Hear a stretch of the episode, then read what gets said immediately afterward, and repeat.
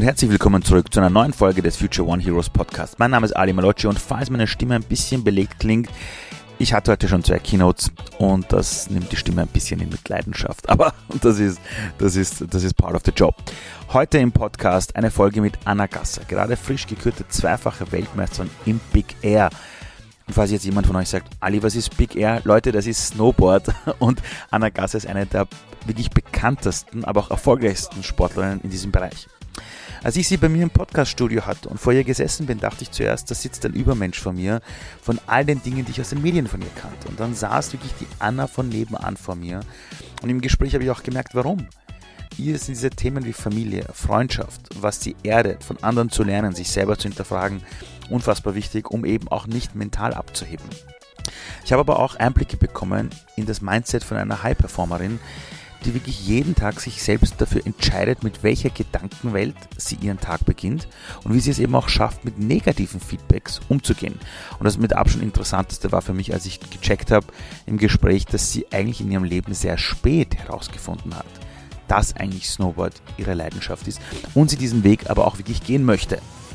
Das heißt, das ist heute eine Folge für alle Leute, die wirklich mal miterleben wollen, wie jemand relativ spät checkt, das ist mein Weg, aber diesen Weg dann auch konstant durchzieht.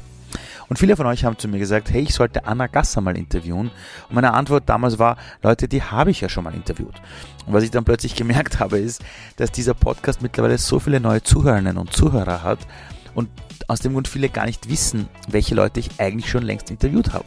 Und Anna Gasser habe ich vor einiger Zeit schon interviewt gehabt und wir haben beschlossen, diese Folgen, die unfassbar wertvoll sind, von Menschen, die auch andere heute interessieren, einfach neu aufzusetzen oder aufzulegen und das in unserer Future One Heroes Classic Reihe und das ist eben heute die erste Folge davon. Viel Spaß damit. Wie schaffst du es, diese Leidenschaft, die es braucht, um so erfolgreich zu sein? Wie schaffst du es, diese Leidenschaft nicht zu verlieren? Ja, das, das frage ich mich eigentlich selber auch manchmal, weil davor habe ich eigentlich Angst, dass ich einmal aufwache und nicht mehr gerne am Berg fahre. Aber bis jetzt hat sich diese Frage gar nicht gestellt, weil ich noch immer aufwache und weiß, dass ich etwas tue, was ich richtig gern mache, was ich eigentlich sozusagen lieb.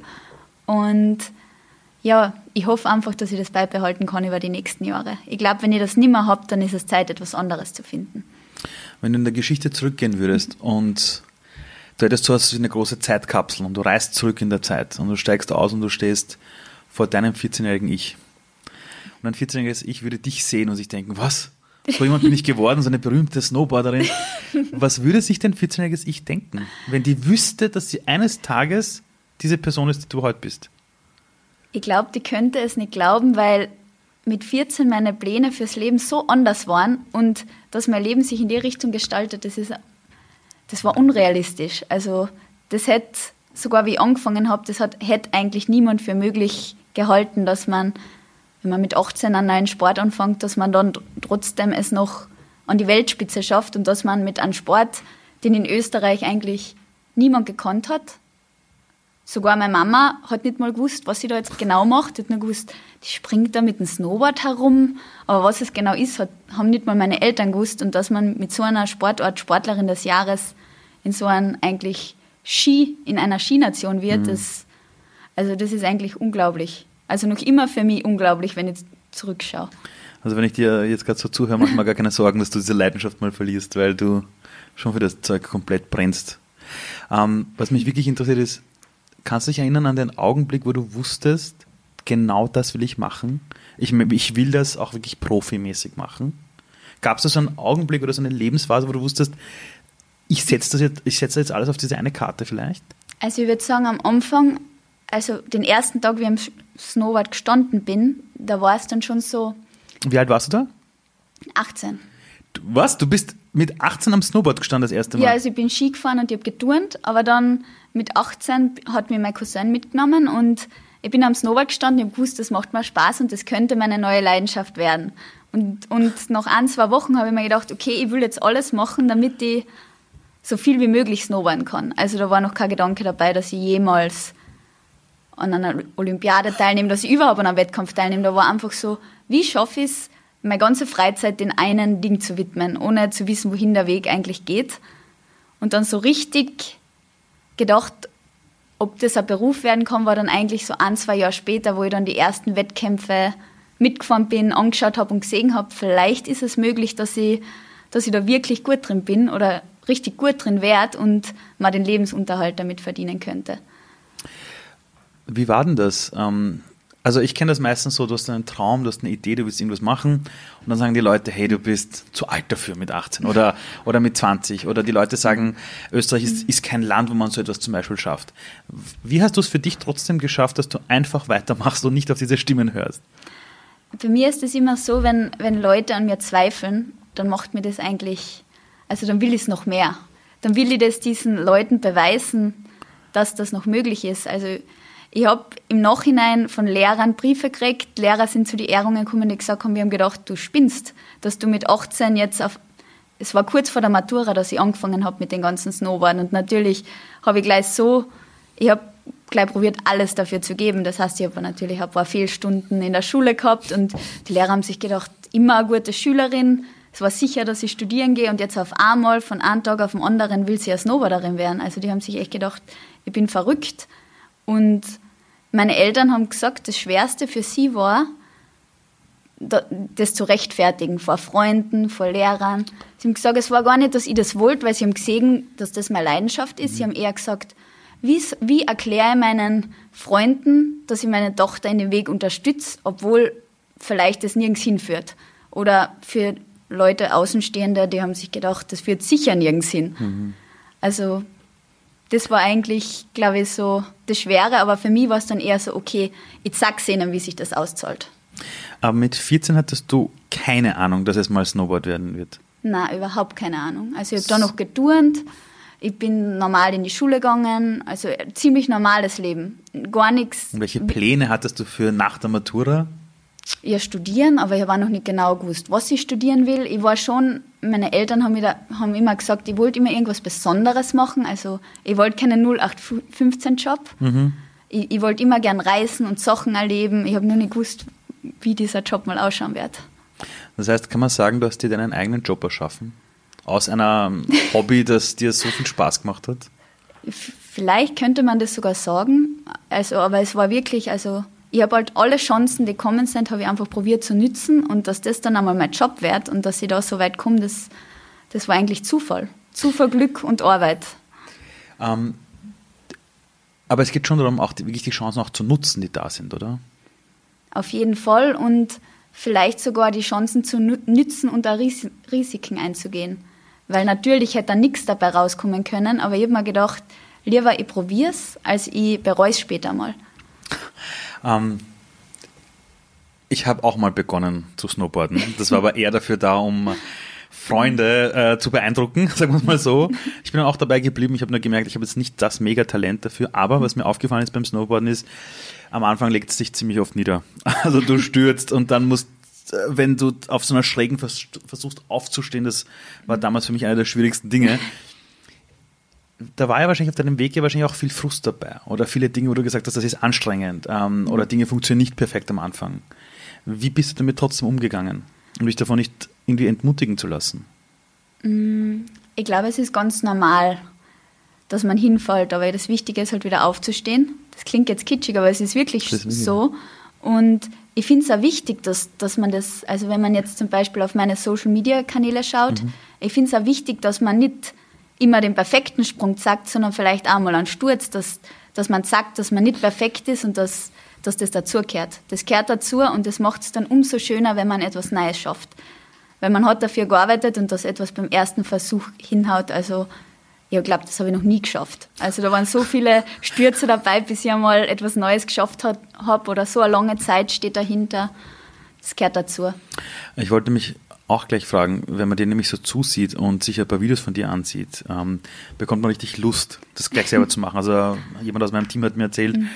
die hat sich im Vorfeld ein paar Videos von dir angesehen und war so begeistert, hat sich gedacht, wie cool ist das? Und natürlich sieht dann so ein Shot extrem easy aus und locker.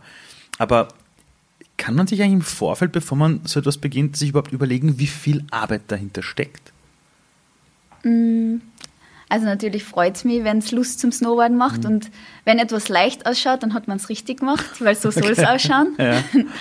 Aber es steckt extrem viel Arbeit dahinter. Also allein, wenn ich einen neuen Sprung mal überlege, das fängt einmal im Kopf an und ich denke an diesen Sprung, also wenn es jetzt wirklich, ich denke an den Sprung vom Einschlafen, wenn ich aufstehe, also es ist so richtig im Kopf drinnen, man ist da so richtig in seiner eigenen Welt und denkt sich das durch, man denkt sich das Gefühl durch, wie man denn steht, wie man in der Luft ist, natürlich auch manchmal was schief gehen könnte oder wie man aus einer schweren Situation wieder rauskommt, wenn was schief geht, aber ich glaube, bevor ich meinen ersten Double, also meinen ersten mhm. doppelten Flip mit dem Snowboard gemacht habe, ich habe zwei Jahre über das nachgedacht. Ich habe sehr viel zu tun mit jungen Menschen. Und ich habe noch nie einen jungen Menschen in meinem Leben getroffen, der keine Lebensträume hat. Noch nie. Die haben, wenn du mit ihnen unter vier Augen redest, die haben alle Träume. Da beginnen sie dann, die Augen beginnen zu funkeln und die wollen dann so verrückte Sachen machen, wie Snowboarderin vielleicht werden, so auf der Liga. Warum glaubst du, dass viele diesem Traum nicht folgen und dann später nicht irgendwann sagen, hey, zumindest habe ich es versucht? Ich glaube, einerseits auch natürlich gibt dann die Gesellschaft schon etwas vor. Mhm. Sei es darum, in die Schule zu gehen, studieren. Ich habe ja Glück gehabt, dass meine Eltern meine verrückte Faszination unterstützt haben. Also natürlich jetzt nicht mit leichten Herzen, mhm. das wäre gelogen, dass sie gesagt haben, super, du willst jetzt auf einmal mit 18 Jahren Snowboarderin werden und gehst halt nicht in die Uni. Okay. Aber sie haben so weit unterstützt, dass sie gesagt haben, okay, wenn du das probieren willst, wir sehen, du magst das, dann probier diesen anderen Weg. Und ich glaube, manchmal ist es einfach wichtig, an Menschen zu zeigen, die einen anderen Weg gegangen sind, weil es muss nicht immer mhm. ein Matura-Abschluss und ein Studium sein, das einen glücklich macht. Das kann auch ganz was anderes sein und ich, also ich bin dafür, jeder, der irgendwie eine Leidenschaft hat, soll es auch probieren. Wie wichtig sind Menschen, die aber an dich glauben? Also es müssen jetzt ja nicht 100 Menschen sein, aber so wie du gerade erzählst, ähm, deine Eltern haben sich gedacht, das ist so verrückt, aber sie stehen trotzdem zu dir. Wie mhm. wichtig ist es, umgeben zu sein von einer Art eigener Community, die an dich glaubt? Ist schon sehr wichtig, würde ich sagen. Also zu wissen, ich habe immer gewusst, dass wenn, jetzt, wenn, wenn ich mich jetzt verletze oder wenn es nicht geht, ich habe einen Platz, wo ich hingehen kann. Oder mhm. ich habe eine Familie, die hinter mir steht und die mich unterstützt. Und meine Mama hat immer von Anfang an gesagt, von uns kannst du aufhören. Wir haben jetzt zwar schon viel investiert und mhm. du bist jetzt da die letzten Jahre dabei, aber du kannst da aufhören, wenn du willst. Und das Gleiche ist auch in einem Wettkampf. Wenn du weißt, dass Leute an dich glauben, dann glaubst du auch mehr an dich selber ist dieser, einfach Menschen zu haben, die an dich glauben. Das ist ja wahrscheinlich auch extrem wichtig, wenn du wirklich in die Wettkämpfe gehst, weil ich glaube, bei den Wettkämpfen kommen ja wirklich die Besten zusammen. Und du bist ja doch in einem Umfeld, der stark männerdominiert ist. Und das in einem Land, wo man eher aufs Skifahren schaut und weniger aufs mhm. Snowboarden. Fühlt man sich dann manchmal ein bisschen so, als würde da so eine große Wand vor einem stehen? Oder ist das eher so Freude, denen zeige ich es und ich habe eh meine, eh meine ganzen Leute im, im Hintergrund? Also ich glaube, es, ist, es kann beides sein. Manchmal, wenn man sich super fühlt, je nach, nach Gefühl natürlich, ja, wenn man sich super fühlt und dann will man sich ja beweisen und sagt, dann will man auch sagen, was man kann. Aber es gibt dann natürlich auch diese Wettkämpfe und Tage, wo man sich denkt, okay, das, die erwarten jetzt alle, dass ich gewinne oder die Erwartungen von allen sind so hoch und du spürst den Druck und da sind die Leute, die an die dann selber glauben, sehr wichtig wenn es um das Thema Wettkämpfe geht, da will ja, ich meine, es will ja jeder Erster werden. Ich glaube nicht, dass irgendeine Person zum Wettkampf geht und sagt, ach, dann werde ich halt vorletzte Person, ist wurscht. Ähm, dann hat man ja dort andere Leute, die auch Erster werden wollen ja, mhm. oder Erste. Sind diese Leute aber danach vorher, also vor so einem Wettkampf und nachher, sind das dann Freunde und irgendwelche Kumpels oder so? Oder ist man immer in diesem Competition-Mode oder kannst du da abschalten? Also was bei Snowboard also in der Snowboard-Welt ziemlich cool ist, ist eigentlich, dass man sich schon gegenseitig unterstützt. Und besonders da du es angesprochen hast, Männer dominiert. Mhm. Wie ich angefangen habe, waren so wenig Mädels dabei, dass, mhm. dass man, wenn man ein anderes Mädel gesehen hat, die was etwas Ähnliches probiert hat, dass man sich sofort, dass man sofort befreundet war. Also das heißt, ah. dadurch, dass wenige waren, hat man sich gedacht, oh cool, der macht dasselbe, das, das ist meine Freundin. Und cool. dadurch ist ein ganz eigener, mittlerweile ist es ganz anders. Es gibt so viel, es ist so cool zu sehen, wie viele Mädels das schon machen und wie, wie gut oder wie sich das weiterentwickelt mhm. hat, der Sport. Auch für Frauen. Also ich würde nicht mal sagen, dass sicher noch Männer dominiert im Filmbereich, aber im mhm. Contestbewerb Bewerbe sind dieselbe Anzahl von Männern wie Frauen mittlerweile was du mir gerade so erzählst, das kenne ich anders, teilweise manchmal aus der Wirtschaftswelt, wo man jemand anderen sieht, der was ähnliches macht, und aber dann ist eher die Reaktion so, oh Gott, da macht jemand genau dasselbe wie ich, ja, ein Konkurrent, ja, oder eine Konkurrentin. Woher kommt dieses Gefühl, sich füreinander zu freuen? Weil theoretisch könnte diese Person ja auch in einer Competition dir irgendwann den Platz wegnehmen, ja? Aber woher kommt diese gemeinsame Freude? Ich glaube, weil man, ich glaube, weil man einfach dieselbe Leidenschaft hat, weil man das so gern tut und mhm. Es, es gibt natürlich im Contest dann für die zehn Minuten oder für die Stunde ist man dann Konkurrentinnen, aber also ich, ich habe schon verloren, wo ich mich für den der, oder für die, die gewonnen hat, einfach mitgefreut hat. Und ich glaube auch, wie ich Olympiasiegerin geworden bin, haben 15 von meinen Konkurrentinnen, die mit mir im Finale gestanden sind, dann auch mit mir gefeiert. Also es ist schon ganz ein besonderer Zusammenhalt in der Freestyle-Szene. Ich glaube, das ist dadurch, dass der Sport einen anderen Hintergrund hat, mhm. Ist das noch ein bisschen anders und ich hoffe, das bleibt dabei. ähm, Jetzt, wenn du auf das Jahr 2020 zurückblickst, das war ja für viele Leute ja ein Jahr mit vielen Überraschungen. Also du hast wahrscheinlich auch am Anfang des Jahres gedacht, dass du dann die ganze Zeit nur trainieren wirst und es werden Wettkämpfe sein und mhm. Competitions. Und du hast mir erzählt, dass, glaube ich, deine letzte Competition, das war dann im März. Mhm. Dann ging ja das Ganze ja wirklich irgendwie los auch. Ähm, wie hast du es für dich trotzdem geschafft, positiv zu bleiben, nach vorne zu blicken, nicht wissend, mhm. äh, ob das jetzt irgendwann bald weitergeht oder nicht? Ja, also sozusagen habe ich ein Glück gehabt, weil der letzte Wettkampf, nach dem letzten Wettkampf war Corona und mhm. ich war extrem müde und ich habe eine Pause gebraucht. Okay. Das heißt, die ersten, der erste Lockdown war für mich wie, wie eine Pause und zwar eine Pause, in der ich nicht trainieren kann, weil normalerweise geht immer etwas zum Trainieren und dieses Mal mhm. habe ich das erste Mal mit gutem Gewissen bin ich einmal auf der Couch gelegen und habe nichts getan, weil wenn, wenn da jetzt nicht Corona gewesen wäre und ich trotzdem wäre müde gewesen, hätte ich mir gedacht, na, also die Pause hätte ich mir selber nicht gegeben. Mhm. Also war es irgendwie so eine, Pause, die gar nicht schlecht für mich war. Natürlich mhm. dann hat man gehofft, dass das Ganze im Sommer wieder vorbei ist mhm. und dass alles wieder normal wird. Was natürlich leider nicht so ist. Und mhm. wir sind in die neue Saison gestartet, nicht wissend, was jetzt passieren wird ich bin aber ein Mensch oder ich glaube in generell Freestyler sind Menschen, die sehr in, im Jetzt leben. Also ich mache nie Pläne oder selten Pläne, ich bin ganz spontan. Es kann sein, dass ich sehe, dass der Schnee gut in, sagen wir, in den USA ist und dass ich mir einen Flug am nächsten Tag rüber buche oder dass ich über Nacht in die Schweiz fahre. Also ich bin immer sehr spontan, ich schaue einfach immer, das, was das Beste gerade im Moment ist. War das immer schon so in deinem Leben? Oder kam das erst mit deiner neuen Berufung, die du entdeckt hast? Mm, natürlich geht es, wenn, wenn man an, an Schule und einen Plan hat, geht es natürlich nicht so, aber mhm. ich, ich, kann mich erinnern, ich habe geturnt und da war das auch schon so ähnlich. Ich wollte immer, wenn da jetzt ein Trainingslager irgendwo ist, wo ich sehe, okay, da ist ein cooler Trainer, dann, dann habe ich alles getan, dass ich da hinkomme. Und beim Snowboarden ist es so ähnlich. Ich schaue immer, wo geht es am besten, was ist das Beste, was wir aus der Situation jetzt machen können. Zum Beispiel schlechtes Wetter, fahren wir irgendwo hin, wo schön ist, oder lernen, probieren wir was Neues zu lernen in dem Wetter, was gegeben ist, für, für das ich normal keine Zeit habe. Woher hast du diese Sichtweise? Weil in der Psychologie gibt es diesen, diesen Spruch, der nennt sich Wiedeck, wo man sagt, wofür ist das eine Gelegenheit? Das ist eine Sache, die man oft Menschen beibringt, die alles negativ sehen. Ja, die sagen, oh Gott, alles ist so schlimm. Und du sagst, naja, für was könnte das eine Gelegenheit sein? Wo hast denn du das gelernt? Oder, oder, oder, oder wer aus deiner Familie hat denn das weitergegeben? Oder, oder bist du einfach so? Das weiß ich eigentlich gar nicht. Also über das habe ich noch nie nachgedacht. Dass ich habe gar nicht gewusst, dass es diesen Spruch gibt. Ja, es ist, es ist aus der Psychologie. Und, und die Sache, die du gerade beschreibst, ist, mhm. der eine jammert über das schlechte Wetter und du sagst, fahr mal weg. Oder versuch mal in dem schlechten Wetter was Neues zu machen. Ja. Ähm, kannst du dich dann erinnern, wo du das mitbekommen hast? Oder war das immer schon so dein Gemüt? Mm, ich weiß es gar nicht, aber ich glaube, dass, dass für mich das einfach auch logisch, weil für mich war immer sehr wichtig, in meiner Sportart mich weiterzuentwickeln. Mhm. Und ich habe ja spät angefangen und dadurch hat es so viele Baustellen gegeben. Also sei es, ich, sei es jetzt bei uns kann man vorderisch und rückwärts fahren. Wenn schlechtes Wetter ist, bin ich einfach rückwärts gefahren und habe mir gedacht, okay, heute kann ich nicht vorwärts springen. Jetzt lerne ich, wie ich verkehrt fahre und damit ich dann irgendwann verkehrt landen kann oder verkehrt anfahren. Ich habe einfach immer probiert, wie es am besten geht, dass ich mich weiterentwickle. Und dadurch ist diese Sichtweise auch gekommen, dass ich einfach geschaut habe, okay, schlechtes Wetter oder Wind, heute springe ich nicht, heute lerne ich irgendwas anderes. Oder schönes Wetter in der Schweiz, warum bocken wir nicht schnell unser Zeug zusammen und fahren in die Schweiz? Oder das war immer schon so.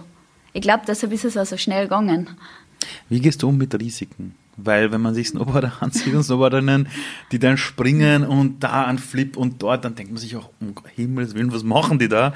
Ähm, wie hast du für, also hast du für dich irgendwas, wo du weißt, okay, da ist jetzt die Grenze? Also, also um jetzt realistisch zu bleiben, aber ich gehe trotzdem noch 5% drüber. Hast du da irgendwas für dich selbst oder ist das Bauchgefühl? Mm, das lernt man, glaube ich, mit jeder Verletzung.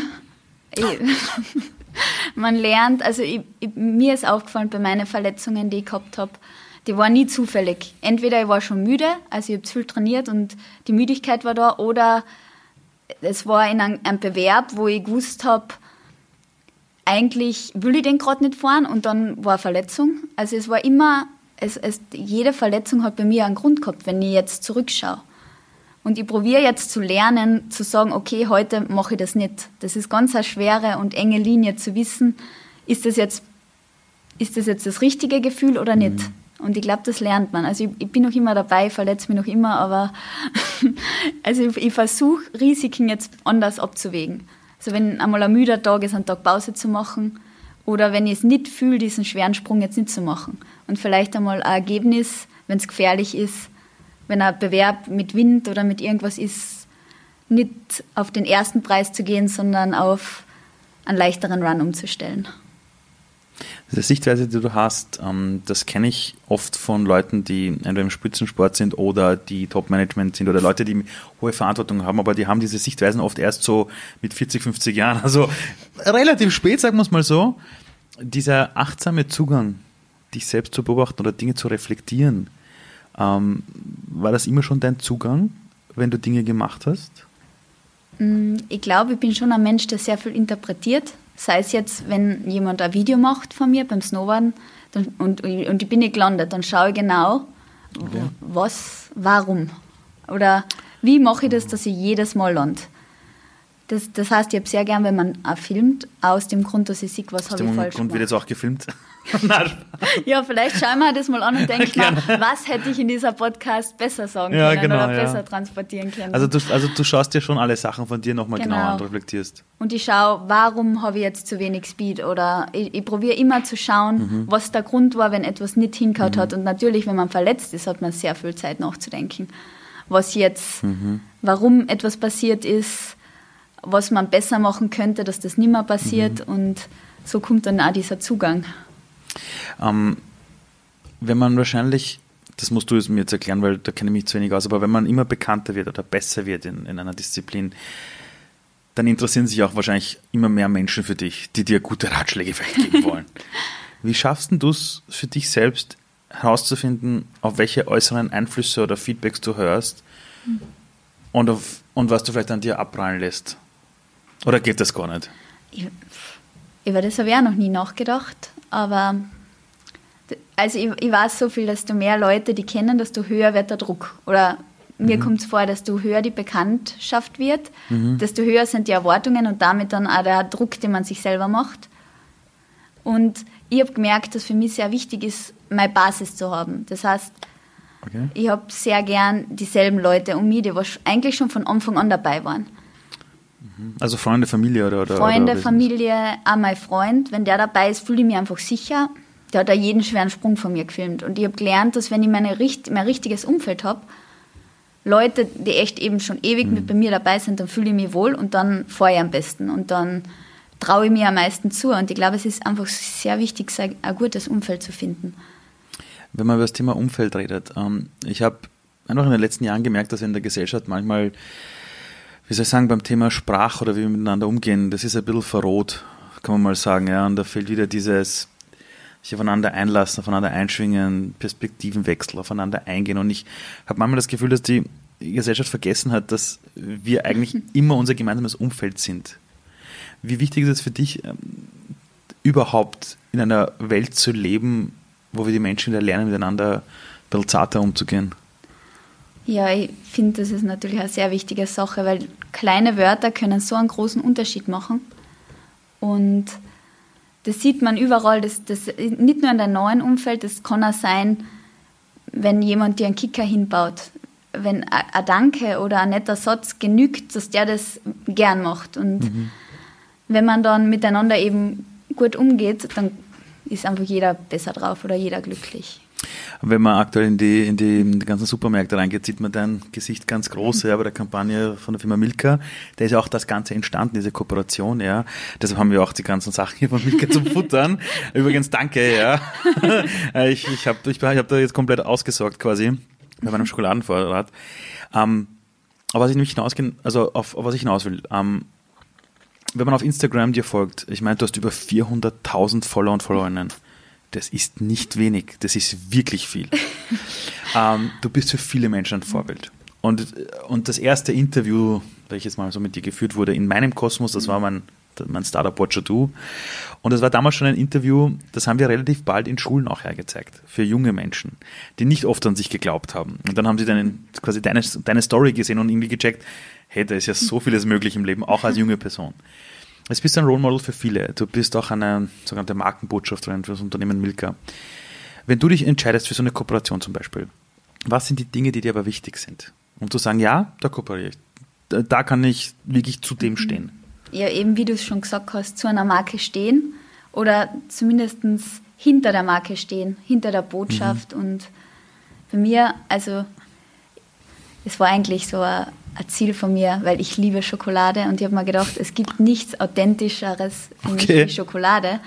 Und die Marke mag ich natürlich auch, weil sie einfach für etwas steht, für etwas Gutes steht. Und deshalb war das für mich eigentlich eine Riesenehre, dass ich mich gefragt habe, ob ich, dass ich Markenbotschafterin werden will. Und ähm, jetzt, die Sache, die mich natürlich schon interessiert, ist, dass viele Leute dann oft bei so Markenkooperationen sagen, naja, ähm, wie sehr kann man dann zu sich selber noch stehen und wie sehr nicht, ja. Ähm, ich habe nicht das Gefühl, dass du dich jetzt irgendwie verstellst oder jetzt unauthentisch bist, ja. Wie wichtig ist es für dich, dass die Leute dich umgeben oder die Kooperationspartner von dir, aber auch die Menschen, wie sehr ist dir wichtig, dass die dich dabei unterstützen, dass du deine Botschaft oder Dinge, die dir wichtig sind, in diese Welt hinausbringen kannst? Also das ist, finde ich, ich, also Social Media, über, der, über Social Media kann man denken, was man will. Mhm. Fluch und Segen zugleich. Zugleich, ja. würde ich sagen. Es, ist, es macht extrem süchtig. Man ist vielleicht zu viel am Handy, aber ja. wenn es was Gutes ist, ich ist, ich auch, ist, ja. ist, dass man eine Botschaft nach außen transportieren kann, die mhm. einem wichtig ist. Und man kann sich so zeigen, wie man wirklich ist. Und das ist mir wichtig. Das, was man von mir auf Social Media sieht, das bin ja wirklich ich. Also da verstelle ich mich nicht. Mhm. Und ich habe schon die Erfahrung gemacht, dass Zeitungen oft schreiben, was sie wollen. Oder sie mich so darstellen, wie sie es gerade sehen. Und auf Social Media, das habe ich in der Hand. Und das, das ist für mich ein Segen, dass Aha. ich das selbst in der Hand habe. Äh, so habe ich es noch nie gesehen. Das stimmt, du hast quasi, du kannst selbst bestimmen, was rausgeht, ja. Mhm. Ähm, jetzt, das interessiert mich jetzt auch. Ähm, als ich aufwachse mit meiner Jugend, habe ich gehört, Arbeit darf auch mal Spaß machen. Ich habe so Sachen gehört wie, Freude und Spaß hast dann später in der Pension. Ja, bis dann ist Hackeln, Hackeln, Hackeln. Wie wichtig glaubst du, ist Spaß wirklich im Leben in der Arbeit? Also ich glaube, dass das eines der wichtigsten Grundsteine ist. Und ich meine es aber jetzt nicht nur Snowboarderin, auch sonst. Ja. ja. Ich, ich glaube trotzdem, dass es ja. ein wichtiger Grundstein ist. Ich glaube, wenn du aufstehst mit deinem Gefühl, dass du heute etwas machst, was du gerne machst, dann wirst du auch erfolgreicher sein. Also und das glaube ich wirklich. Wenn du etwas machst, was dir Spaß macht, mhm. machst, machst, was dir Spaß macht und etwas machst mit Leidenschaft, mhm. dann wirst du auch erfolgreicher sein, als wie wenn du da denkst, ui, heute muss ich schon wieder. Hat das auch was zu tun, damit deinen Träumen zu folgen? Auf, auf jeden Fall ein bisschen. Also ich glaube, vielleicht muss man manchmal Kompromisse eingehen, es hätte natürlich bei mir auch schief gehen können mhm. und ich hätte was anderes, aber ich hätte trotzdem etwas gesucht, was mir Spaß macht oder mhm. wo ich mich selbst drin verwirklichen kann, auch wenn es mhm. jetzt nicht das Snowboarden gewesen wäre. Würdest du sagen, du bist erfolgreich? Zurzeit ja. Okay. okay. Zurzeit einfach, weil ich, weil, ich, weil ich glücklich bin mit dem, was ich mache, weil ich davon leben kann, weil ich, mal, weil ich in der glücklichen Lage bin, dass ich mir jetzt keine Sorgen machen muss, um wie jetzt Essen am Tisch kommt oder mhm. um, mhm. ums Finanzielle. Und mhm. nur dadurch fühle ich mich erfolgreich, dadurch, dass, dass, dass ich mit meinem Leben zurzeit zufrieden bin. Glaubst du, dass diesen Weg, den du eingeschlagen hast, irgendwann eine Leidenschaft zu entdecken und einfach zu sagen, das mache ich jetzt, dass das theoretisch jeder Mensch kann? Das ist wenn man dieser Freude folgt und dieser Leidenschaft folgt. Es geht jetzt ja nicht ja. darum, dass man unbedingt jetzt jeder auch Olympia gewinnt, aber dass man trotzdem eine Erfüllung findet. Ich glaube, dass es sehr wichtig ist und ich glaube, vieles ist auch ein Mindset, wie man Sachen sieht. Mhm. Also man kann, glaube ich, aus vielen Situationen was Besseres herausholen. Wenn man immer schaut, okay, wie könnte ich diese Situation jetzt besser machen, dann oder wie könnte ich jetzt mein Leben besser führen, dass es mir mehr Spaß macht oder dass ich etwas mache, das mir wirklich erfüllt. Ich glaube, das kann wirklich fast jeder machen. Auch wenn es nur kleine Sachen sind und jetzt, man braucht dafür nicht alles aufgeben und was mhm. Neues suchen. Man kann in seinem Job auch etwas finden oder eine bessere Sichtweise dazu finden. Wenn du dir heute unsere Welt ansiehst, wir haben auch darüber vorher gesprochen, dass ein bisschen mehr dieses dieses Miteinander in der, in der Gesellschaft aufeinander zugehen, sich seine eigenen Communities bilden, dass es immer wichtiger wird. Wie glaubst du, kannst du mit dieser Riesenreichweite, die du hast, dafür sorgen, dass die Leute sich an das wieder zurückerinnern? Ja, das ist natürlich eine sehr gute Frage, weil ich glaube, das probieren wir gerade alle herauszufinden. Mhm. Ich glaube, es ist einfach wichtig, authentisch zu sein, jeder von uns, mhm. weil sehr viele Sachen sind eben können fake sein. Also es können mhm. Fake-Freundschaften sein online. Es können, es, mm, auf Instagram schaut das Leben meistens schön aus. Mhm. Man postet selten etwas, wo es einem nicht gut geht. Ja, das stimmt. Und ja. ich glaube, es ist wichtig, dass, dass man einfach eine gute Mischung findet zwischen jetzt dem Leben Social Media, mhm. aber auch dem richtigen Leben und den richtigen Freundschaften und mhm. einmal sagt, wenn es auch nicht gut geht, mhm. zumindest zu seinen Engen. Mhm. Und wie man die Message transportiert, ich glaube, da, da, müssen wir alle noch lernen, weil mhm. es, es wird vergessen leider. Ich, ich glaube persönlich, dass das Jahr 2021 ein extrem wichtiges Jahr werden wird, wo wir zurückblicken auf 2020 und sagen, gut, wie wollen wir nicht mehr leben? Zusammen. Mhm. Ja, ich merke, dass immer mehr Menschen sagen, wir müssen auf die Worte achten, wir müssen darauf achten. Äh, also, oder sagen wir so, viel mehr Leute sagen immer mehr zu mir, wir müssen checken, dass jeder von uns eine Art Vorbild ist. Im eigenen Umfeld nämlich auch zu mhm. den Kindern, zum Nachbarn, zu den Arbeitskollegen. Und ich glaube schon, dass man, wenn man dann so eine Reichweite hat wie du, da schon die Leute immer wieder daran erinnern kann. Dass die sich dann erinnern, ah ja, stimmt, ich mhm. muss schon darauf achten. Bist du dir überhaupt bewusst, ähm, es hört sich jetzt ganz blöd an, aber bist du dir bewusst, wie, wie bekannt du bist? Ich meine, da geht man in den Supermarkt und sieht dein Gesicht, ja. Ist auf Social Media sieht dein Gesicht. Du schaust den Fernsehen beim Sport, ja, da sieht man dein Gesicht. Bist du dir dessen immer bewusst oder vergisst du es ab und zu? Na, das vergisst man schon. Ja. Also ich muss sagen, am Anfang, weil ich nie gedacht habe, dass ich diese Bekanntheit mal erreichen werde, ja. War das für mich ganz komisch, wenn auf einmal Leute mich erkannt haben und ich mir gedacht, fast ein bisschen Druck gemacht habe. Ich so, oh, jetzt kann ich aber nicht mehr in meinen Jogginganzug äh, in den Supermarkt gehen, wenn jetzt auf einmal die Leute mich da kennen. Okay.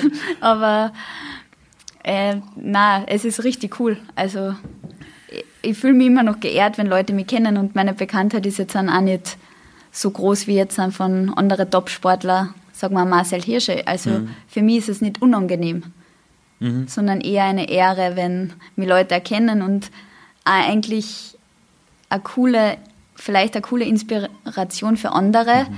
dass man in einer Sport, in so einer Sportart oder mit so einem späten Anfang noch etwas mhm. erreichen kann. Aber, aber wie fühlt man sich, wenn man dann sein eigenes Gesicht, weiß nicht, auf einem Plakat oder Und das gewöhnt man sich nie. Ist, ist, ist, das, Nein, man ist, gewöhnt ist das Stolz? Ist, ist das unangenehm? Versucht man es da ist, es wegzuschauen? Ist beides ein bisschen, weil einerseits ist es ein bisschen unangenehm und andererseits freut man sich auch ein bisschen drüber, aber gewöhnen tut man sich an das nie. Und man mhm. gewöhnt sich ja nie, dass man bekannt ist. Das ist, ah. noch, das ist also für, oder ich gewöhne mich nicht dran. Also das ist für mich noch immer komisch, wenn wenn ich angesprochen werde oder mhm. wenn Leute mich vorstellen oder wenn Leute, was mir sehr aufgefallen ist, dass Leute andere mit dem ganzen Namen ansprechen, nicht mehr mit dem Vornamen. So in Gruppen. Sie sagen dann, ah, ich bin da jetzt gerade mit der Anna Gasser. Und ich so, nein, ich bin die Anna. Das ist ja schrecklich. Also, also ich habe mich noch nie nie das dran gewohnt. Na, das kann mir nicht passieren, weil mein Nachnamen kann keiner aussprechen. Das sagen alle nur Ali. Das passt. Ähm, da, wo du herkommst, du kommst ja aus Kärnten. Mhm. Ähm, dort, wo du her bist, ich meine, die ganzen Nachbarn, die deine Eltern kennen und die dich gesehen haben als Kind beim Aufwachsen und so, hat sich das verändert, wenn man da irgendwie dann so als der, als der, als der Superstar aus dem Sport zurückkommt? Mm, das Coole ist, wenn man zurück heimkommt, ist alles wieder ziemlich normal. Also okay. besonders bei der engen Familie, würde ich mhm. sagen. Also das finde ich eigentlich richtig fein, weil das holt ja irgendwo wieder am Boden der mhm. Tatsachen zurück. Mhm.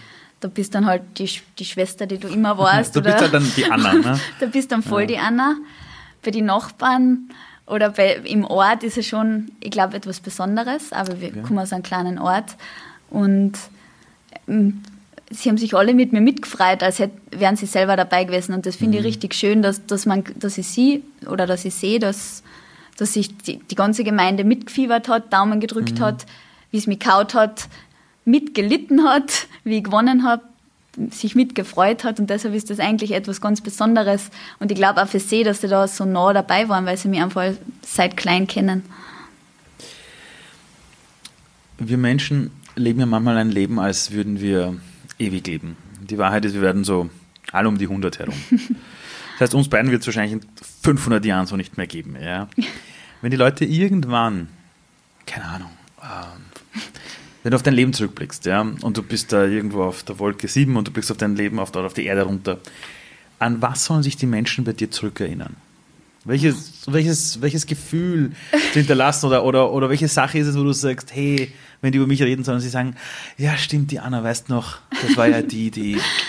Also, das ist eine sehr tiefgründige Frage, aber ja, ich weiß nicht. Also, ich hoffe, dass, dass ich einen positiven Eindruck hinterlassen habe, dass sie sich an Lebensfreude erinnern und an einen glücklichen Menschen. Das ist eigentlich das Wichtigste. Also, ich will nicht irgendwann zurückschauen und mal denken, okay, jetzt habe ich mein Leben zu wenig genossen oder jetzt bin ich verbittert gewesen oder mhm. also mir ist wichtig, dass ich eigentlich eine Lebensfreude und eine Lebensfreude beibehalte und einfach, wenn sie sich an mich erinnern, ja, die mhm. hat ein schönes Leben gehabt, die war glücklich, die ist gereist, die hat einiges erreicht, so in die Richtung vielleicht. Wenn du sagst, kein verbittertes Leben, es gibt ja immer wieder Menschen in unserem Leben, es kann manchmal der beste Freund sein, der dich enttäuscht zum Beispiel. Irgendwas passiert, ja, gebrochenes Herz da oder dort, verliert mal ein falsches Wort gegen dich. Was können wir, glaubst du, tun als Menschen, damit die Verbitterung, die kann passieren, aber dass sie unser Leben nicht dominiert? Also jeder auch für sich selbst, weil ich glaube, dass normale Verle also Verletzungen emotionaler Art das ist normal. Das, das, hat, das hat jeder in seinem Leben. aber, aber was kann man tun, damit das dein Leben nicht dominiert, glaubst du? Das ist auch wieder schwere, also sehr viel schwere Fragen, aber. Ach so. Nein, verbittert. Ja, also ich, ich probiere immer einfach positiv zu denken und wenn mir jemand beleidigt oder wenn ich irgendwie mit jemandem nicht zurechtkomme, mhm.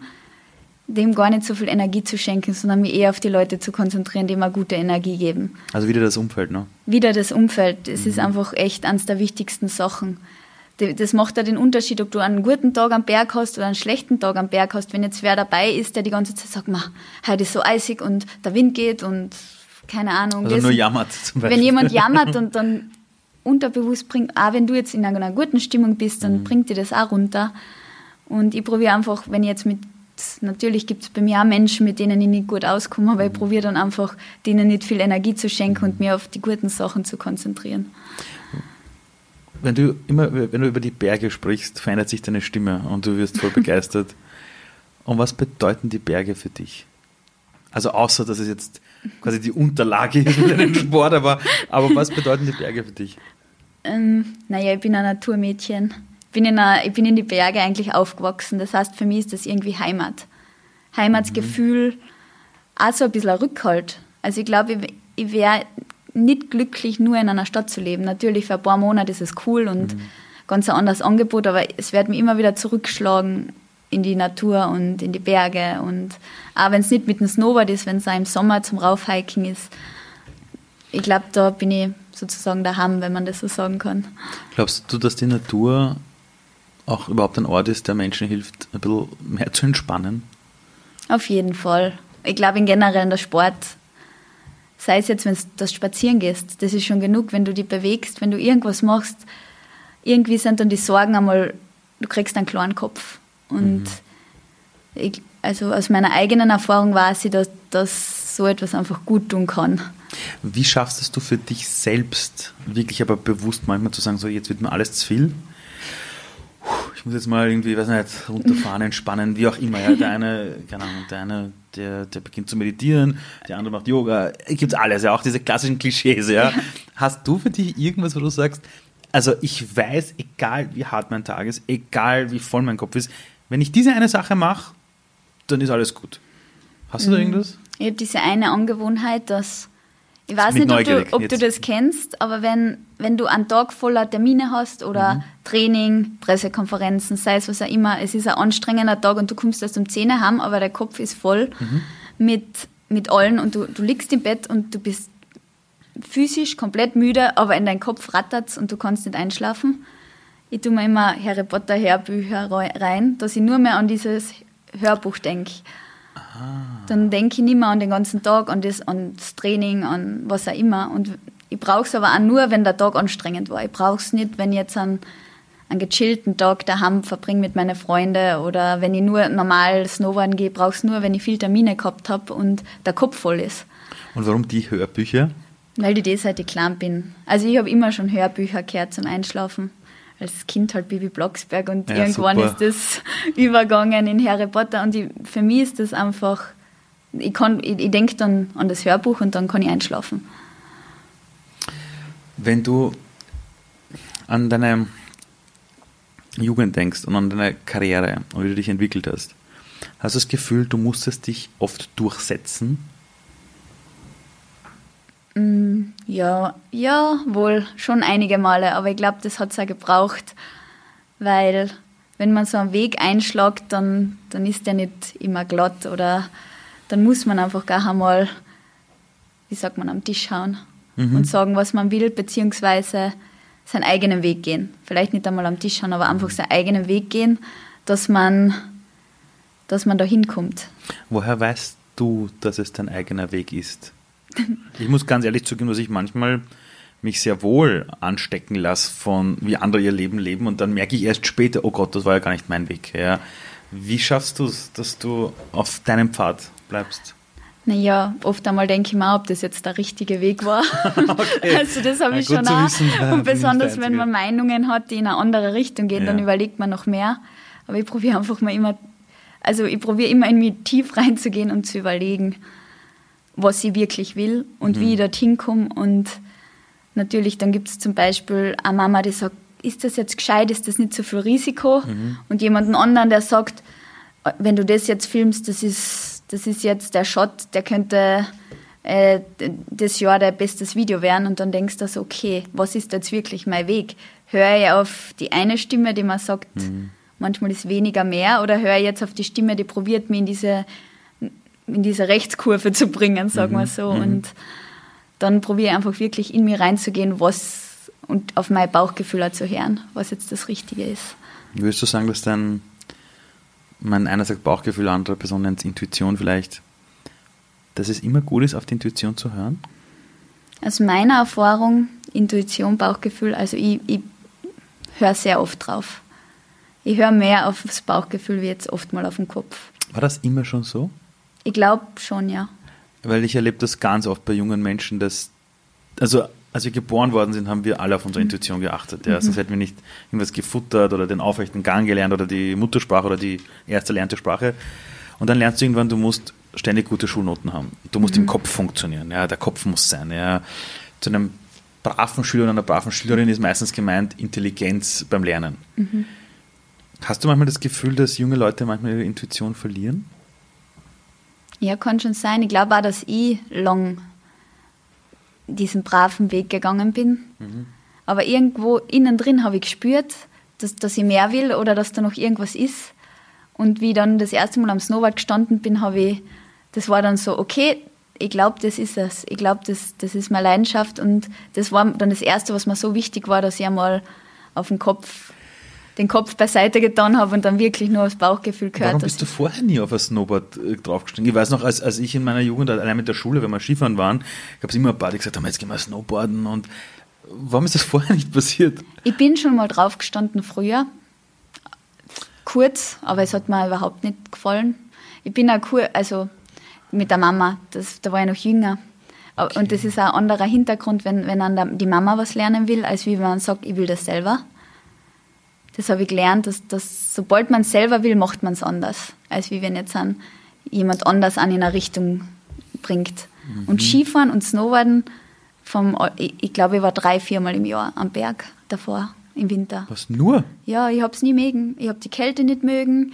Ich hab... Das ist ein Scherz, oder? Nein, nein. Also ich, ich war keine Wintersportlerin, ich war Turnerin.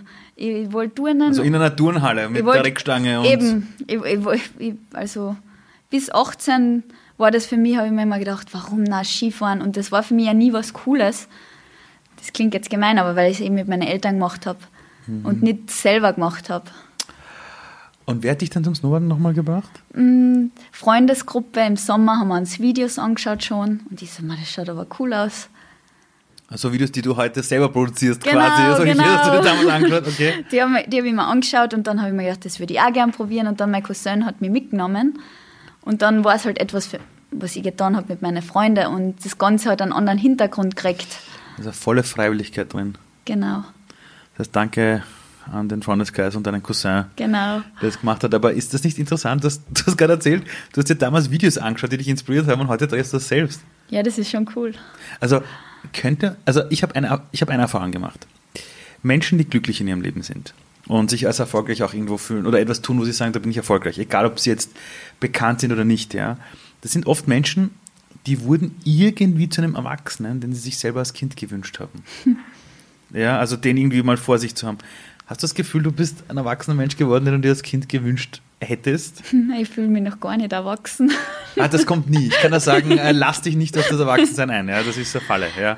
Na, äh, es ist schwer zu sagen, weil ich habe ich hab gar keine Vorstellung gehabt.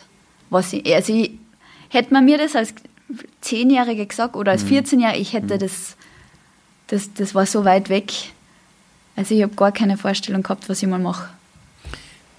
realisierst du manchmal, ich weiß nicht, also wenn du jetzt bei Ihnen am Wettkampf warst oder bei Olympia und du hast jetzt dort echt abgeräumt und gewonnen oder ähm, wie lange dauert es, bis du das checkst, was da passiert ist? Ja, das, das dauert richtig lang und ich glaube, so richtig, ganz, ganz hundertprozentig realisieren wird man es erst oder werde ich es erst, wenn ich aufgehört habe. Also ich glaube, weil dann schaust, hast du mal Zeit zurückzuschauen auf alles, was du bis jetzt gemacht hast und jetzt dann willst du noch immer mehr. Oder zumindest, ich glaube, wenn du der Sportler bist und, und noch aktiv bist, dann denkst du, okay, was ist jetzt als nächstes? Und du hast gar nicht so viel Zeit, jetzt zurückzuschauen auf das, was schon war. Hm, Weil du so quasi voll auf deiner Linie bist, voll im Fokus bist, du Genau, schaust von du Wettkampf zu Wettkampf. Du probierst, okay, was mache ich jetzt noch mehr, dass ich noch besser werde oder dass jetzt der nächste Trick geht und oder der nächste Wettkampf gut läuft und du bist einfach noch so drinnen, dass, dass du gar nicht so genau realisierst.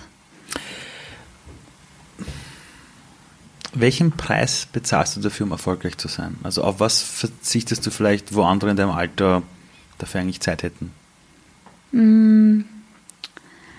Also du bist halt sehr viel unterwegs. Wenn jetzt nicht ein Corona-Jahr ist, Hm? äh, das heuer war mal ein kompletter, ein kompletter Stillstand kurz, Mhm, wo ja, ich echt genau. daheim war, aber normal würde ich sagen, zehn Monate vom Jahr bist du unterwegs. Reist du, Jetlags, Fliegen. Also es ist schon ein anstrengendes Leben. Es ist cool und es macht mir Spaß, aber Mhm. es ist es ist schon anstrengend und ich glaube, du hast halt keinen Plan. Also ich kann jetzt meine Schwester zum Beispiel, die ist ganz unterschiedlich wie ich und die sagt, sie könnte nie so leben, wie ich lebe. Sie so, weil sie fragt mich, hey, bist du in, nächsten Monat für diese Feier daheim? Und ich so, boah, Eva, ich weiß es nicht. Sie so, was, du weißt es nicht. Ja. Das heißt, das ist eigentlich ein bisschen der Preis. Du kannst nichts planen Okay.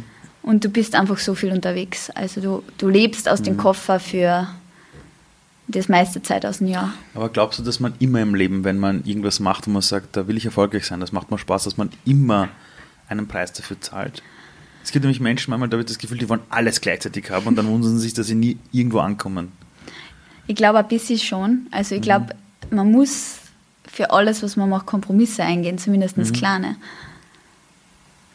Das ist eher das. Kompromisse würde ich mehr sagen, wie, wie für etwas zahlen. Du Ja, gehst also für das egal, was Leben einfach. Ja, klar. Mhm, du gehst für so ein Leben einfach Kompromisse ein, aber dieses Leben wird dann nicht ewig, ewig Mhm. so weitergehen. Das weiß ich ja. Das, das, Ich versuche das dann eigentlich wieder in die gute Richtung zu Ja. sehen und mal zu denken, okay, so viel wie ich jetzt in diese Jahre erlebt habe, gesehen habe, die Leute, die ich kennengelernt habe, das werde ich später nimmer. Diese Chance habe ich nur jetzt. Ähm,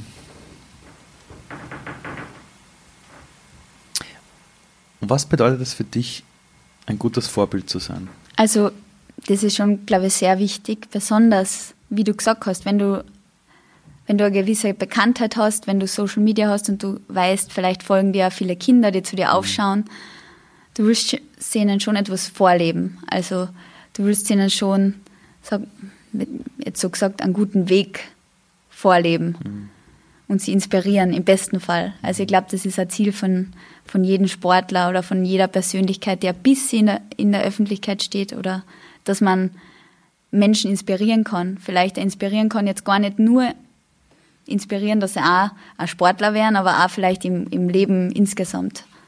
Oder das ist halt mein Ziel oder das hoffe ich, dass manche Leute da draußen sich meine Geschichte anschauen, meine Videos und, und sich inspiriert fühlen. Hast du das Gefühl, und du bist jetzt schon dieses Vorbild? Also ich versuche es auf jeden Fall. Es ist natürlich, ich, ich muss sagen, ich glaube, wenn ich weniger beim Bewerbefahren bin, mhm. mehr Zeit habe, dann habe ich ja mehr Zeit für andere Sachen. Mhm. Zurzeit ist halt der Zeitplan so knapp, dass ich halt äh, Training, Contests, Videoproduktionen mhm. noch gar nicht so viel Zeit habe jetzt für andere Projekte. Mhm. Aber ich glaube, dass später mal, wenn das weniger wird, ich sicher noch mehr probieren werde, Vorbild zu sein. Hast du Menschen im Umfeld, von denen du lernst, wo du sagst, das, die sind für mich so eine Art Mentor oder Mentorin oder umgekehrt? Also, weil ich habe in meinem Leben gelernt, ich habe mich nur weiterentwickelt durch andere Leute. Also ich wäre nichts ohne mein Umfeld, nur sagen irgendwie alle Menschen, die im Leben sich weiterentwickeln, dass das Umfeld so wichtig ist, aber auch Menschen, die für dich eine Art Mentor sind oder du für andere ein Mentor bist. Ähm, hast du Mentoren in deinem Leben? Bist du das selbst für wen anderen? Äh, also bei meinen Anfängen, Snowboard-Anfänge, habe ich sicher Mentoren gehabt. Mhm. Ich glaube, das braucht man auch. Also, mhm. oder brauchen. Es ist auf jeden Fall wichtig, weil äh, du bist auf einmal 19 oder 20 und du bist, warst noch nie so weit von daheim weg und, und du brauchst irgendwen, der da ein bisschen hilft. Oder der, der sagt, okay, so läuft's mhm. im Business. Mhm. Also im Snowboard-Business, mhm. sei es Sponsorentermine oder sei es drum, bei Contest, der da sagt, das ist wichtig, weil ich habe das Ganze ja ohne Trainer am Anfang gemacht. Das heißt, ich war wirklich komplett oh. auf mich allein gestellt. Okay. Und ich bin allein zu den Bewerbe gefahren mit Freunden. Und wenn dann ein besserer, ich weiß, wie wichtig es ist, wenn jemand, der ein Level über dir ist zu der Zeit, mhm. dir sagt, dir einen kleinen Tipp gibt. Ich weiß, dass so ein Mentorship so viel ausmachen kann. Und natürlich versuche ich das auch, wenn jetzt an jüngere Generationen, jüngere Snowboarder, wenn ich denen einen Tipp mhm. geben kann oder sie ihnen einen Ratschlag geben kann, dann probiere ich das natürlich auch, weil ich gesehen habe, wie wichtig das für mich war. Jetzt ähm, im Jahr 2021 ja, ist ja die, die große Kampagne vom Unternehmen, vom Unternehmen Milka, wo es darum geht, eine zarte Geschichte. ja. ähm, warum glaubst du, dass es eine wichtige Geschichte ist, dass wir Menschen wieder bisschen lernen, besser, zärtlicher, freundlicher miteinander umzugehen. Ja, das ist auf jeden Fall eine richtig coole Kampagne. Weil ich glaube eben, dass wir eben die Sprache fast ein bisschen verlernt haben und kleine, zarte Worte machen oft so einen Unterschied. Und Aber sollte man das nicht auch in der Schule lernen, dass es wichtig ist, wie wir mit Worten umgehen?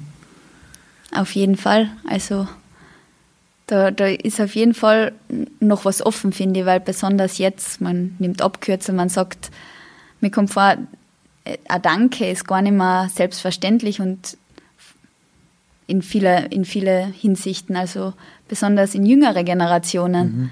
Und es ist einfach wichtig, dass wir das wieder lernen und dass wir einfach diese, diese zarten Gesten wieder, wieder mehr einbringen ins Leben. Wenn du auf dein Leben jetzt blickst, für was bist du dankbar? Also welche sind diese Dinge, weil, weil ich merke, dass die Menschen oft sagen, ich, ich kenne wirklich Menschen, die sagen, na, ich bin für gar nichts dankbar. Dann sage ich, Entschuldigung, du bist am Leben, du lebst in der besten aller Welten, wir haben die besten Technologien, wir haben den größten Wohlstand, also du kannst in Österreich das Wasser aus der Toilette theoretisch trinken, so sauber ist mhm. das. Wenn du die Hand brichst, gehst du ins nächste Krankenhaus, jemand kümmert sich um dich. Das Schlimmste, was du hast, sind Wartezeiten. Ja. Die Leute übersehen das oft, ja, für ja. was sie dankbar sein können. Welche sind so die Dinge in deinem Leben, wo du sagst, ja, dafür bin ich wirklich dankbar? Ja, ich bin für sehr vieles dankbar. Also okay. sei es, was ich, was ich auch gelernt habe jetzt in, in dieser Zeit, ist Gesundheit. Also so, solange man gesund ist, kann man wirklich dankbar sein, weil man weiß eben erst, wenn, wenn, wenn dann etwas wehtut oder wenn etwas nicht passt, dann, dann fängt man erst seine Gesundheit richtig an zu schätzen. Mhm. Natürlich bin ich ja dankbar für meine Familie und für mein mhm. Umfeld für Snowboarden überhaupt. Das glaube ich dir gerne. für ja. Snowboard. Das glaube Also, ich sofort. weil, ja. weil es mir eben so vieles gegeben hat, dass ich das gefunden habe und dass der Weg in diese Richtung gegangen ist. Also ich, ich muss schon sagen, also wenn ich jetzt so auf mein Leben schaue, bin ich eigentlich für vieles dankbar. Bist du glücklich? Ja, meistens. Bist du mit dir selbst zufrieden? Ja, eigentlich schon. War das immer so? Na, also immer ist man natürlich nie mit sich zufrieden und es gibt dann auch wieder kann- aber es kann ja sein, dass es eine Lebensphase gibt, wo du sagst, pass auf, zwischen 15 und 17 hätte ich mich selber gemieden zum Beispiel. Das sind ganz viele Jugendliche, die auf einer Pubertät sagen, Teenage-Jahre. oh Gott, da, da, da war ich Nein, es gibt, nur i- unzufrieden. es gibt immer Verbesserungs... Also man kann sich immer verbessern, aber im Großen und Ganzen bin ich schon jetzt mit allen zufrieden und auch mit mir zufrieden. Es gibt, wenn ihr mein näheres Umfeld auch fragt, gibt es natürlich auch Tage, wo ich nicht zufrieden bin und es gibt auch, das gehört dazu, oder? Das ich glaube, das gehört dazu und ich glaube, es ist auch gesund, Ja. dass man mal schlechte Tage hat oder dass man mal krantig ist und dass einmal etwas schief geht. Ich glaube, das gehört zu einem gesunden Menschen oder zu einer gesunden Lifestyle auch dazu. Ich habe mal einen Spruch gehört, da hat einer zu mir gesagt, weißt du, alle, ohne Regen gibt es keinen Regenbogen. Und alle wollen den Regenbogen, aber keiner will den Regen aushalten. Aber das macht den Regenbogen umso schöner. Ja, genau so ist es, ja. Jetzt ähm, habe ich eine Frage, da wirst du wahrscheinlich wieder sagen, uh, das ist jetzt zu tief, ja. Ähm, stell dir vor, die Kabeln von deinem Mikrofon gehen jetzt aktuell in alle Haushalte der Welt. Ich meine, wir haben aktuell auf der Welt über sieben Milliarden Leute, ja. Und jetzt stell dir vor, dass alle Deutsch sprechen. Das heißt, alle verstehen dich Oi, oi, und es oi. sind alle gleichzeitig wach. Jetzt gerade. Und stehen vom Radio zum Beispiel oder vom Fernseher. Und jetzt muss ich Ihnen gleich was sagen. Nein, und die Sache ist, du hättest die Möglichkeit, dass du eine Sache von dir gibst, wo du dir denkst, das wäre gut, wenn die Leute nochmal über das einfach nachdenken. Also es geht nicht darum zu sagen, hey Leute, Weltfrieden und alles. Kann es auch sein, aber etwas, wo du dir einfach denkst, wenn du die Chance hättest, dass die ganze Welt dir einmal nur kurz zuhört, was ist die eine Sache, an die du die Menschen nur erinnern willst? Oder irgendeine Sache, die du kurz loswerden willst? Und du denkst, es wäre schon cool, wenn die, weiß nicht, sich an das wieder erinnern oder kleiner Denkanstoß. Das ist echt schwer. Ich habe jetzt, dann, während du geredet hast, habe ich schon versucht, eine passende Antwort zu finden dafür. was spontan. Aber ich weiß es nicht. Also es gibt schon viele Sachen, aber ich glaube, ich würde etwas in die Richtung sagen, dass sie versuchen sollen, das Beste aus dem Tag zu machen. Und dass sie, für mich, ich finde, es ist so ein Riesenunterschied, ob man jetzt mit einem Lächeln, das klingt jetzt wirklich kitschig ein bisschen, aber es, es ist ein Riesenunterschied, ob man mit einem Lächeln durch den Tag geht und, und den Tag positiv nimmt im Vergleich zu, wenn man gleich auf, aufwacht und sich denkt, scheiße, es ist neblig, schon wieder. Und ich glaube, es ist vieles eine Einstellungssache. Also man kann aus vielen etwas Gutes herausholen. Das war jetzt dann viel mehr wie ein Satz. Ich habe den Satz noch nicht gut verpackt, zu wenig Überlegenszeit. Ich finde, es war super, weil es war einfach ehrlich und authentisch. Anna, danke. Danke. Und ich hoffe, ich hatte nicht zu viel versprochen. Wenn es euch gefallen hat, einfach liken, sharen, ihr kennt das ganze Spiel. Und dieses Interview mit Anna Gasser hat vielleicht einige inspiriert zu sagen, ich möchte auch meinen eigenen Weg gehen und da möchte ich jedem unser Future One Heroes Programm empfehlen. www.future1-heroes.com das ist unser Drei-Monats-Programm für all die Menschen in dieser Welt, die sagen, ich möchte erstens herausfinden, was ist der Sinn meines Lebens, warum bin ich wirklich da, aber auch um herauszufinden, wie schaffe ich es mit dem Leben am besten umzugehen, wie schaffe ich es ein Mindset aufzubauen, das wirklich mit dieser Welt unfassbar gut umgehen kann und sich eben nicht zurückschmeißen lässt. In diesem Programm lernt ihr ganz genau, wie ihr lernt, eure Rollenbilder zu dekodieren, um euch selber neu zusammenzustellen, wie ihr lernt, euch selber auf die Schliche zu kommen, wo ihr euch blockiert und so weiter. Und falls ihr euch denkt, was kostet das Programm? Wir haben ein Pay-as-you-wish-Modell. Das heißt, wenn du sagst, du hast kein Geld, ist okay. Wenn du sagst, du möchtest dafür 500 Euro zahlen, ist auch okay. Mittlerweile haben das Programm über 1500 Menschen, ich glaube fast 2000 jetzt schon gemacht. Ähm, Und ich lade jeden dazu ein, dieses Programm zu machen, weil unsere Welt braucht Heroes. Das Future One Heroes Programm ist einfach dafür da, dass wir Menschen in dieser Gesellschaft haben, die nicht sagen, ich warte darauf, dass jemand anderer die Welt da draußen rettet für mich, sondern ich nehme das selbst in die Hand und möchte selber ein aktiver Teil der Zukunft sein. Deshalb haben wir das Heroes-Programm gemacht. Das Ganze hat uns über 300.000 Euro gekostet, aber wir haben gesagt, wir wollen es der Gesellschaft zur Verfügung stellen. Und ähm, ihr wisst alle, dass ich in meinem Job viele, viele Unternehmen und High-Performer trainiere im Bereich Mindset. Die bezahlen dafür ziemlich viel Geld. Und ich habe gesagt, das Ganze muss es aber auch für die breite Gesellschaft geben. Für die Menschen, die sagen, ich habe dieses Geld einfach nicht. Daher Future One Heroes. Viel Spaß damit, ist auch in den Show Notes verlinkt. und bis zur nächsten Folge des Podcasts.